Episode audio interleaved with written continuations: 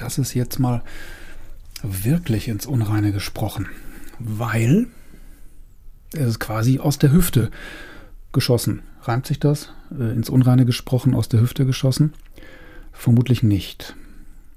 Mich umtreibt gerade der Gedanke, ja, so, wo ich dann auch immer mal wieder einen Podcast einspreche. Ich glaube, so sagt man das.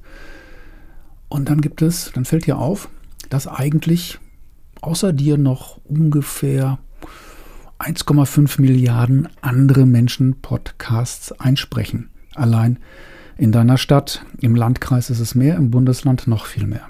Und wahrscheinlich hat jeder mindestens drei Podcasts. Und dann gibt es Menschen, die mir, dir sagen, Mensch, du kannst mit dem Podcast mh, hm, Sichtbarkeit, also okay, Postcard ist, ist, mehr Hörbarkeit als Sichtbarkeit erzielen. Du kannst deine Zielgruppe erreichen, du kannst dich äh, positionieren, du kannst ähm,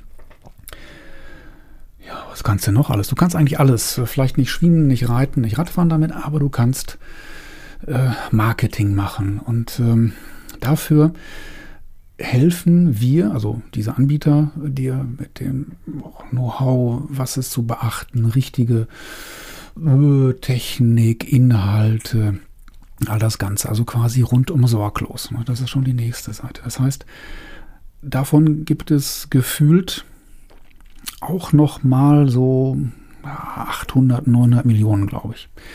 Nicht ganz so viel vielleicht wie die Podcast-Macher. Meistens ist es dann so, dass die Podcast-Macher, die das dann können, sich dann zu Podcast-Beratern ähm, entwickeln oder durch Erfahrung und Wissen weitergeben können.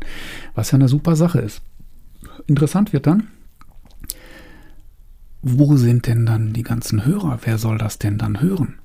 Wenn man jetzt mal überlegt, ich müsste den Taschenrechner nehmen, wenn jetzt von denen äh, 1,5 Milliarden, okay, so viele sind es nicht, geflunkert, aber jeder pro Woche äh, eine halbe Stunde, eine Stunde Content produziert, oder vor mir aus alle zwei Wochen, wie viel Content das dann insgesamt so ist und wer hört das denn alles?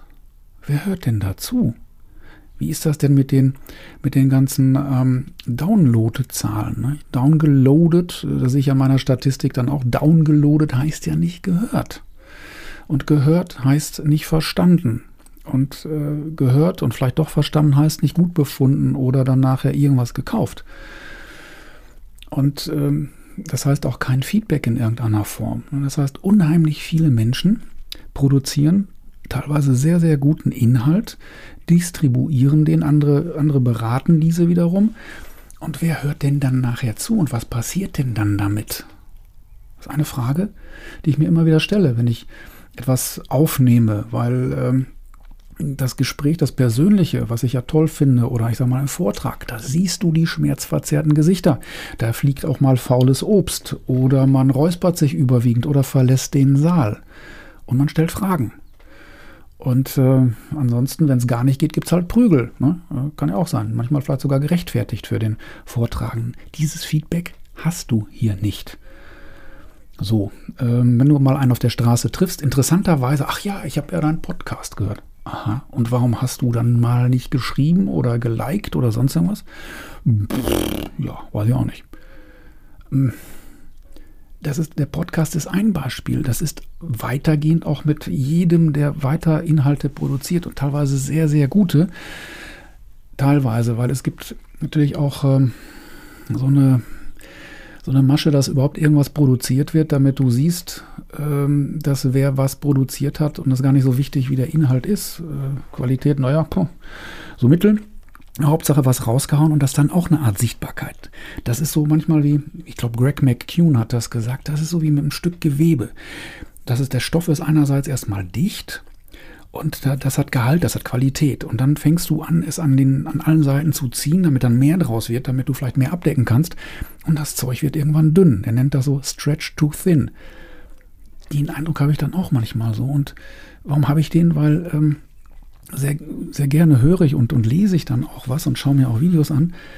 Nur ähm, es ist so viel A, dass du es nicht, ähm, ja nicht alles erfassen kannst. Und dann ist das manchmal auch wirklich von sehr, sehr zweifelhaftem Gehalt. Also nicht das Gehalt, das dir überwiesen wird, sondern where's the beef, würde der Amerikaner fragen. Der Vegetarier, puh, where's the tofu? Ähm, was, ja, also viel, viel, viel Neues. Nicht? So viel, oh Gott, Anglizismus furchtbar. Wenn ich jetzt noch nice sage oder mega, das ist ja ganz schlimm. Oder enjoy, nee, lieber nicht. Ähm, viel draußen, viel Lautstärke oder Geräusch und Geräuschteppich und irgendwie, ich weiß nicht, wie euch das geht, ich habe das Gefühl, alle reden, alle machen was und keiner hört dann so wirklich zu. Dann wird dann vielleicht mal doch irgendwo was geliked oder geshared und dann entsteht dann halt noch mehr Teppich und noch mehr, ja, so, so, so, so ein brabbelndes Rauschen, rauschendes Brabbeln. Und da fragt man sich wirklich, boah, wo, erstens, wo finde ich dann was, was mich wirklich interessiert?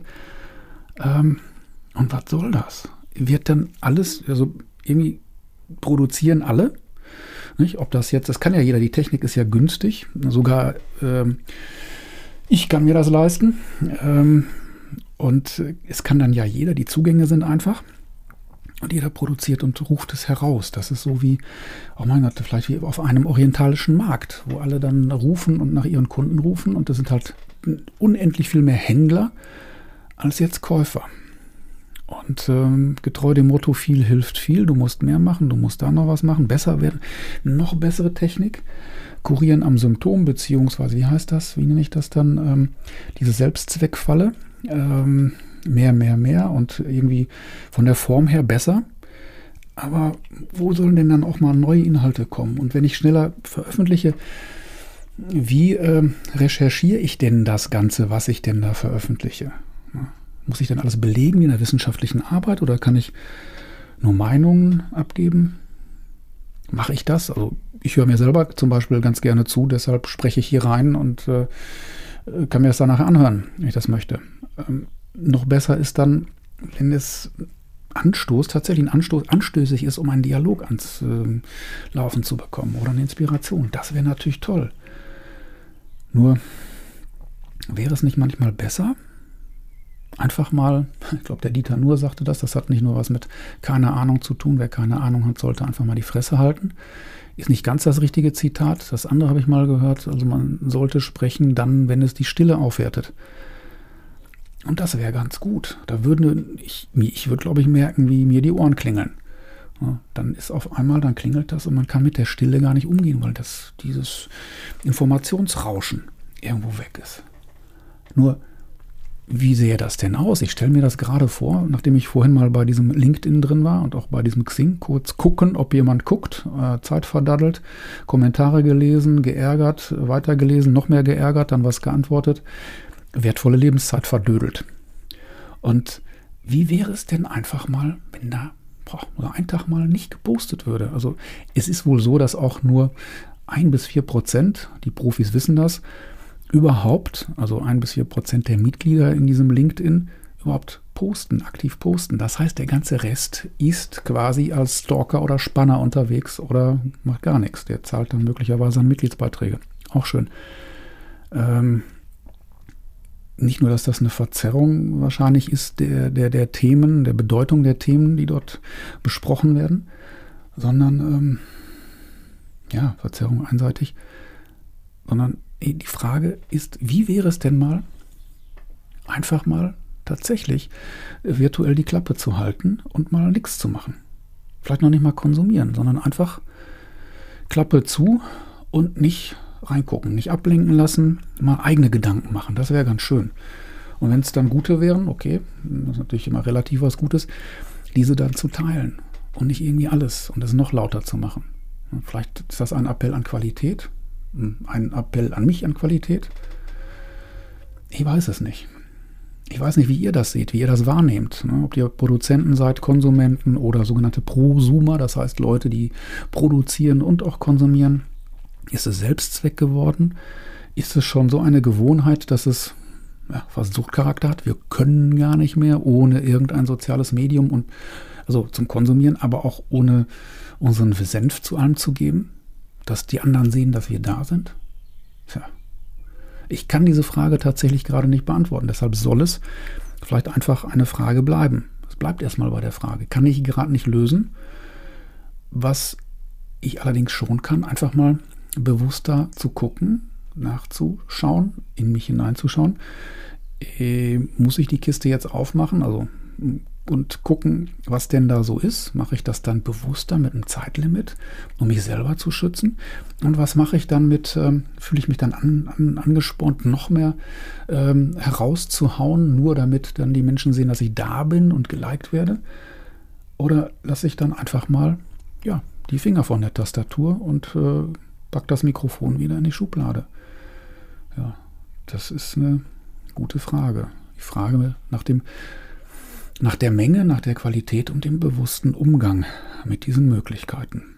Und da freue ich mich auf ähm, ja, Diskussionen, auf Kontroversen. Ähm, lasst es mich dann einfach mal wissen. Das finde ich super spannend. Ja, genau, das finde ich. Ja, und das ist dann fast auch schon.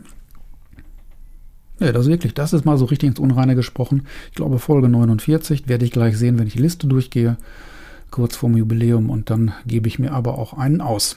In diesem Sinne, bleibt mir gewogen, bleibt inspiriert, nehmt Anstöße nicht als anstößig, sondern als hm, impulsierend auf, bleibt mir gewogen und bis zum nächsten Mal, euer Bertolt Raschkowski von Ins Unreine gesprochen.